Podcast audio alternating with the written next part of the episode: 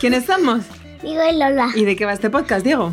De mito. De mitología griega. ¿Y somos expertos nosotros en mitología griega? Casi, casi. Casi, casi, porque ya llevamos 10 capítulos del mito que expande. ¿Y de qué vamos a hablar hoy, Diego? Eh. No sé, de Ulises. ¿Otra vez de Ulises? Me- Pero si llevamos tres episodios hablando de Ulises, Diego. ¿Tres? Tres episodios. El Diez. 7, el 8, el 9 y el 10. Cuatro episodios. Bueno, ¿te acuerdas de lo que contamos en el episodio número 7? Dijimos en el episodio número 7, que fue el inicio de la Odisea, que íbamos a contar la Odisea un poco desordenada, que el libro tiene otro orden, pero que nosotros habíamos elegido un orden cronológico para que tenga más sentido. Dijimos que íbamos a empezar por el canto número 9 y que ya os contaríamos los ocho primeros. Bien, ha llegado el momento. Os vamos a contar los ocho primeros cantos hoy, ¿vale? Eso es justo lo que vamos a hacer. Los ocho primeros cantos no. Esos son los que lo- los que son cuando cuando Ulises no está y está rondando por el mar ahí. Upi, guau, ah, pum. Viaje. Y entonces, además de esos primeros cantos, os vamos a contar también el final de la Odisea. ¿Por qué tiene más sentido? Y ahora os explicaremos por qué. Bueno, eh, vamos a ponernos en situación. Ulises está en Ojigia, un poco secuestrado por la ninfa Calipso, ¿no? Le tiene allí un poco que no le facilita volver, le tiene un poco entretenido dándole cervecitas y aceitunas en la playa. Y Ulises está tan contento, pero Atenea, que siempre ha sido un apoyo de Ulises, ¿qué dice? que tiene que volver. Que tiene que volver ya a Ítaca. Entonces, Atenea, ¿qué hace? ¿Qué hace? ¿Qué hace? ¿Qué- ¿No lo sabes? Pues convoca una asamblea. ¿Tú sabes lo que es una asamblea, Diego? Mm, una reunión Una reunión. ¿Y con quién hace esa reunión? con todos los dioses del Olimpo, básicamente. Mm. Y Qué Atenea aboga por la vuelta de Odiseo a Ítaca. Mm. Lleva ya mogollón de años con, Cali- con Calipso en Ojigia.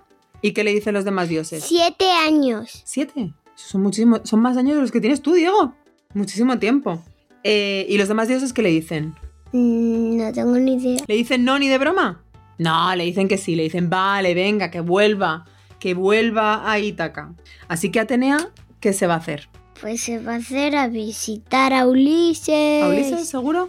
No visita a Ulises primero Atenea. ¿A quién, vili- a- a quién visita primero? No tengo ni idea. A Telémaco. A Telémaco, sí, a Telémaco. ¿Y Telémaco quién es? Con ese nombre que parece que se llama teléfono. Teléfono. ¿Quién es Telémaco? Telémaco. El, el hijo de nuestro héroe Ulises. Sí, que cuando Ulises marchó a la guerra de Troya no era más que un bebé. No era más que un bebecito que le dice adiós con mucha alegría. Exacto. Y Zeus, por su parte, manda a quién? ¿A quién va a mandar Zeus? A hablar con Calipso. Claro, al dios mensajero Hermes. Exactamente. Y Calipso, hablando con Hermes, se da cuenta de que tiene que dejar ir a Ulises. Total que ayuda a Ulises a construir una balsa. Una balsa de tela con, con un cajón que, que guarda 1180, 40 comida. Ujú, víveres, ¿verdad? Total que Telémaco, habiendo hablado con, Ate- eh, con Atenea y ya harto de los pretendientes que habían invadido el palacio, porque ¡Los claro... pretendientes! Exactamente, los pretendientes, malditos pretendientes. Estaban allí intentando... La, están como de fiesta y... ¡Bien! Que Ulises no va a volver nunca, que Ulises no va a volver. ¿Y esos pretendientes qué pretendían? ¿Cuál era su pretensión? Que pretendían casarse con Penélope. Y convertirse ellos en reyes de Ítaca. Y estaban allí con el palacio invadido y Telémaco, cansado, decide emprender un viaje para buscar noticias. Se fue, Telémaco se fue sin avisar a su madre para no darle un disgusto, ¿verdad? Y para que no se lo impidiera, pero le contó el secreto a Euriclea.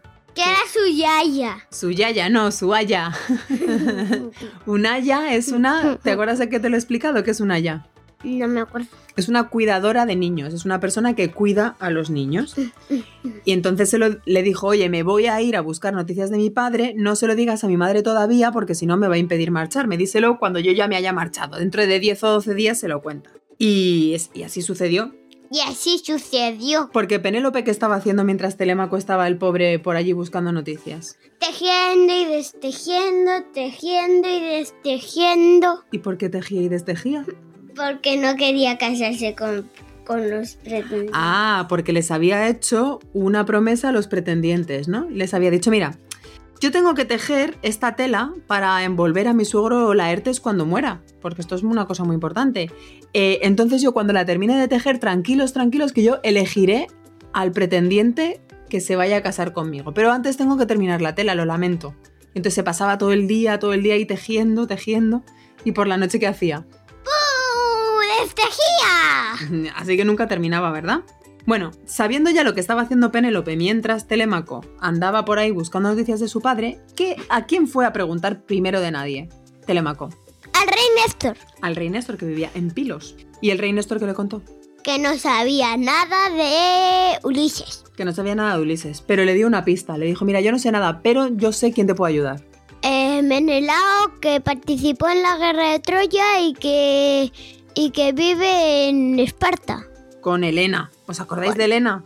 ¿Os acordáis de Elena de Troya y de Elena de Esparta? Que es la misma. Que es la misma. Bueno, total, que le dijo, vete para allá, porque Menelao y Elena han sido los últimos en regresar de Troya. Que yo sepa. Los últimos que han regresado de Troya son Ulises y sus hombres. Claro, pero no, sus hombres no, sus hombres ya habían muerto todos. Sí. Se habían ido quedando por el camino. Total, que Néstor le dijo, mira, toma un carro, unos caballos y un muchacho que te acompañe y vete a ver a Menelao. ¿Y Menelao qué le dice? ¿Qué le dice? Pues que te voy a contar la historia de Caballo de Troya, que por cierto ya la hemos contado nosotros. Ujú. ¿Y qué más? Y también te voy a contar esto. Esto que me ha contado el dios Proteo. Proteo, que, es- que me parece que es el dios del mar también. Puede ser un dios del mar, no lo sé, la verdad. Yo, yo me parece mucho, me parece. Sí. Bueno, nos lo Y pueden confirmar también, nuestros y oyentes. también, y también ayudó a Heracles a buscar el jardín de las Hespérides. Ujú. Total, que Proteo había dicho, oye, Ulises, Telémaco, o sea, le dijo a Menelao, Ulises está vivo. ¿Y está dónde? ¡En Ojigia! ¿Con quién? Con Calipso. Eh, Bueno, cuando, cuando Telémaco se entera de esto, Ulises ya había conseguido salir de Ojigia, Ya había conseguido salir de Ojigia. pero tuvo un percance, Por cáncer. un problemilla, ¡Una tormenta gigante! que provocó, ¿Romper la balsa? que provocó romper la balsa y que dos. en dos y que había y que quién era de quién era la culpa del- de la tormenta. Oh, ¡El dios Poseidón! ¡Poseidón! Que le tenía muchísima manía a Ulises. ¿Por qué le tenía manía a Poseidón a Ulises? ¿Te acuerdas? Por matar a su hijo Polifemo. No lo mató, ¿no? Solamente lo dejó ciego, le clavó una astilla en el ojo, ¿no? Sí, pero tenía mu- le tenía muchísima Una, manía. una, una astilla gigante. Como del tamaño de un edificio. Entonces, como eh, le pilló esa tormenta causada por Poseidón, pues naufragó su pequeña balsa Poseidón no. ¡Poseidón! y llegó, naufragó su pequeña balsa y llegó al país de los feoncios. Feoncio no. Beacios. Al país de los feacios. y allí, tirado en la playa, en la arena, le encontró la princesa Náusica. Nausicaa, es verdad, porque es con dos A's, que era la reina del rey Alfino, oh, porque también tiene dos O's. Y, la- y llevó a Ulises a palacio sin saber ni quién era. Y allí Ulises se puso de rodillas delante de la reina Arete y les contó su historia, que llevaba por allí naufragando, perdiendo sus hombres, Bah. patatín, patatán. patatín, patatán y patatín y patatán hasta que terminó su historia, la verdad. Sí, pe- y el rey le prometió, mira, te vamos a ayudar a llegar a tu casa, no te preocupes. E hicieron una cena, Y un juglar se puso a cantar la guerra de Troya y se puso... Y no sé qué más pasó con Ulises. que se puso a llorar, porque Sí. recordó a todos sus compañeros, todo lo que había pasado, que es un juglar, Diego. Un juglar, Ujú. uno que canta historias con música. Exacto. Total, que llega Eh, en la antigua Grecia lo hacían con liras. con liras, muy bien. Total, que emprende el viaje y llega por fin a Ítaca. Y Atenea se acerca a él disfrazada de... pavo real, no me acuerdo, ¿de qué está disfrazada Atenea? De nada. ¿Tal cual se, se le aparece a Ulises Sí. cuando llega a Ítaca? Me suena que no, ¿eh? que va disfrazada de como de rey o algo así. No, eso pasa con Telémaco. Ah, vale.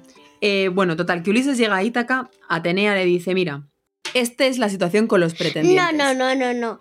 Eso se lo dice Eumeo. Eumeo no, Atenea le dice, esta es la situación Eh, con los no, no, no, pretendientes. no. Eh, dice Atenea.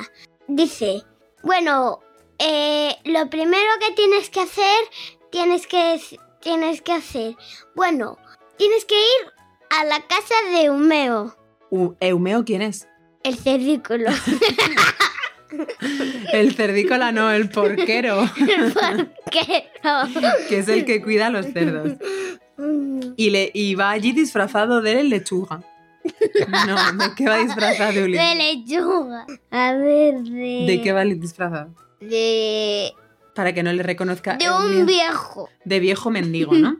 De viejo, de viejo, de viejo vestido de viejo que, que es. que es un viejo que. que. que. Has entrado en bucle, digo. que, que lleva un batón. Bueno, y cuando vuelve Telémaco de ver a Menelao, también va a ver a Eumeo en cerdícola. Cerdículo. Y se reconocen, el padre y el hijo, Telémaco y Ulises, enseguida se reconocen. ¡Oh, padre, mua, mua, mua! Ah, se dan ahí abrazos, Vaya besos. babu. Y traman un plan Para ver- matar a los pretendientes malditos. Mm. El plan era el siguiente. Telémaco iba a ir primerito de nada a ver a su madre y a Euriclea, ¿no? Y mientras Ulises llegaría al palacio con Eumeo vestido de mendigo y con... Ah, no, y con nadie más. Y, y Y pero luego de repente llega al palacio y ¿quién le reconoce? Un soldado. No. Una lechuga. no. una lechuga. ¿Cómo le va a reconocer una lechuga y una lechuga y una verdura? Entonces, ¿quién le reconoce? ¿Quién le reconoce? El perro algo sí, Euriclea. El perro Argos y Euriclea, exactamente. Tiene el mismo nombre que un barco. Ujú. Ya, ya hablaremos del barco Argos. Mm. Pues Atenea, que es la diosa de las buenas ideas, visitó por la noche a Penélope antes de que se fuese a dormir y le dijo, atención, Penélope, coge el arco de Ulises y organiza un concurso de tiro entre los pretendientes.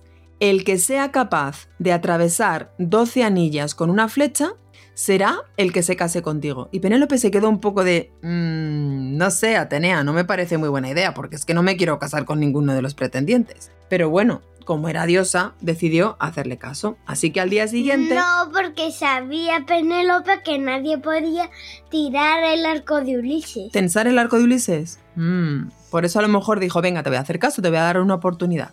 Total, que a la mañana siguiente bajó a explicar a los pretendientes lo que iban a hacer. Les dijo, vamos a hacer un concurso de tiro de arco con este arco de mi marido y el que consiga traspasar las 12 anillas será finalmente el que se case conmigo. Y así terminaremos con esta farsa de la tela esta que tengo que tejer y destejer todos los días. Total que en ese momento llegó Ulises vestido de mendigo y nadie lo conocía.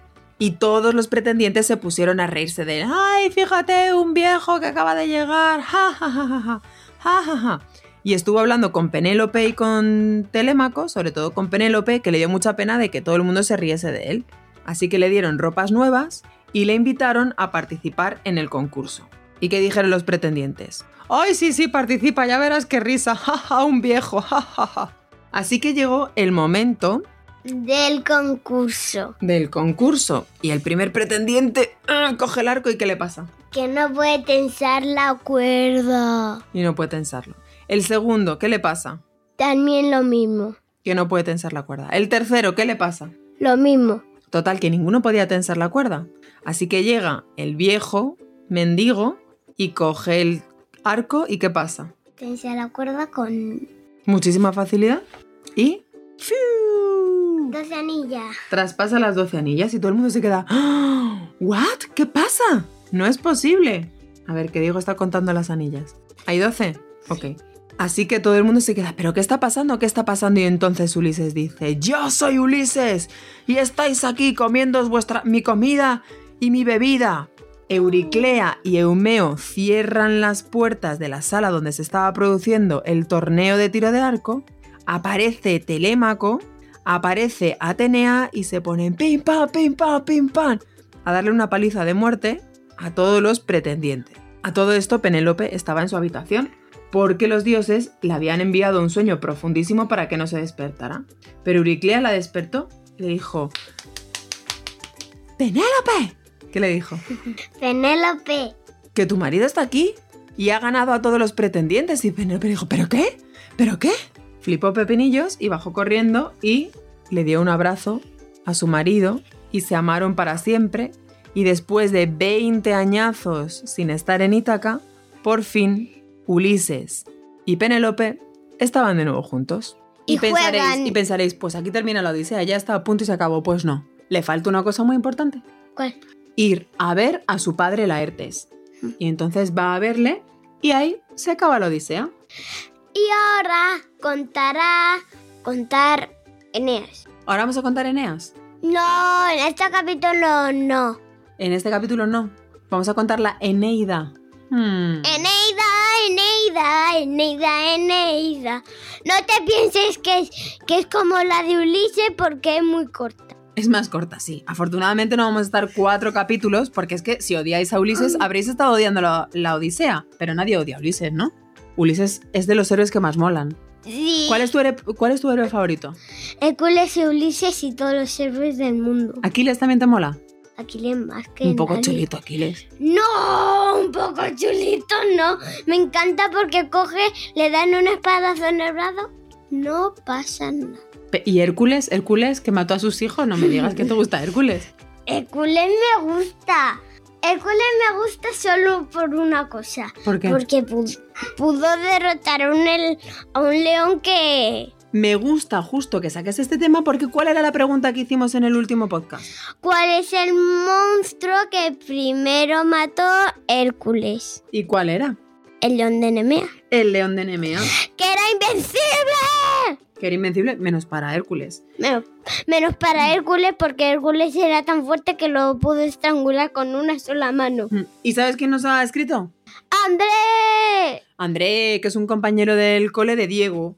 Sí, me encanta André porque es más loco que una cabra.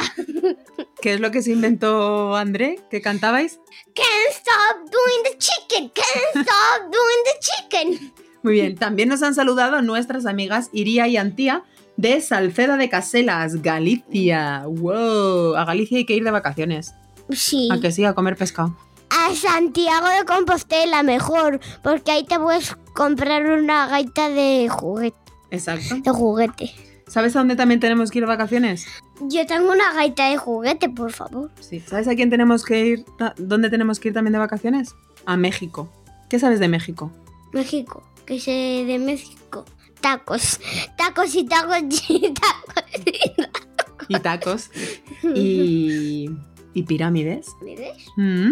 En México pirámides. No sabes nada de la En vida. Egipto. Y en México también, ¿no lo sabes? No. Vas a flipar cuando te lo cuente. De México nos ha escrito Mateo Santiago. Y nos dice Mateo que. le- Santiago, Sí. como Santiago de Compostela. Dice, ¿Qué pasa con Santiago de Compostela? ¿Te encanta o qué? sí, me encanta. Oye, escucha, nos dice Mateo que si le podemos reco- em, recomendar algún libro de, em, de mitología. ¿Qué?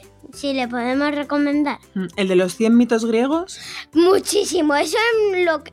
No. mola mucho. Si a mitos griegos ni de broma, que ponen todas las historias ahí. Bah, pues, pues, ya, voy, todo es desorden. Desorden todo. Es verdad que est- Ya. van un poco en desorden, claro, porque son 100 mitos griegos y cuentan un poco de aquí y de allá. Otro que también nos gusta mucho eh, y para el que hemos utilizado mucho, em, eh, que hemos utilizado mucho para este podcast es eh, el de la Odisea de EDB. Ese también nos gusta, tiene dibujos, son historias cortas. Eh, La y, letra es muy apropiada para la y edad el que de Diego, que más- tiene 5 o y 6 el- años. eh, Y si, y si sois, mm, si sois mm, como adolescentes, si os ha, si os ha, si os ha, si os ha, si os ha contestado algún adolescente, pues os recomiendo que os, que os compréis la Eneida de De EDB también. de de DB, ¿no? De de libro automático. ¿De Kindle? Sí. Ah, vale. Em, sí, Eh, otro libro que nos gusta mucho es el de la Odisea en cómic. Y, Nos gustó y si mucho. tienes, y si tienes, y si tienes cinco años como yo, pues cómprate la Eneida de EDB, que también está muy, muy, muy guay, aunque está como los dibujos. Es como un rato las personas. Tiene, pocas, tiene pocos dibujos. La Eneida es No. para más mayores, ¿no? S- Sí, en para más mayores. Y yo me la voy a leer. No me la voy a leer. En la vida, porque tengo la Eneida entera co- con, mis, mis libros de mi colección. Ok. ¿Y mm, qué pregunta vas a hacer para la próxima semana? ¿O para el próximo podcast? ¿Qué pregunta hace? Sí, de adivinanza. No me acuerdo cuál habíamos dicho. Ah, en lo del titán. ¿Cuál es el titán que sujeta la bóveda celeste? Ah. Ajá, y esta respuesta nos la pueden escribir a elmitoqueexpande.gmail.com. Si no sabéis la respuesta, también os podéis escribir para saludarnos y os saludaremos en el próximo episodio. Pues otra cosa que os puedo decir, si quieres puedes escuchar dos canciones nuevas de Pascu y Rodri, ¿Cuáles, cuáles? eh, Estia y Demeter. Pascu y Rodri son dos chicos que tienen un canal de YouTube. Uno eh, es compositor musical, productor musical, y el otro es eh, dibujante. Sí, Hace animaciones. y- Entonces y hacen coge- vídeos. Y, y coge, Ce- y coge Zeus y hace... Y coge Zeus y tira un rayo y se convierte en un pato. en un cisne. Y entonces hacen eh, vídeos últimamente sobre dioses mitológicos, pero también No. han hecho otro tipo de vídeos, ¿no? Sobre Harry Co- Potter, Star Wars, Halloween. Halloween, Día de Muertos. Os los recomendamos. Y con esto y un Y también- bizcocho, ¿no? Volvemos mañana a las 8. ¡Adiós! Adiós, mito que expande. El mito que expande, ande, ande, ande, ande, ande, ande, ande.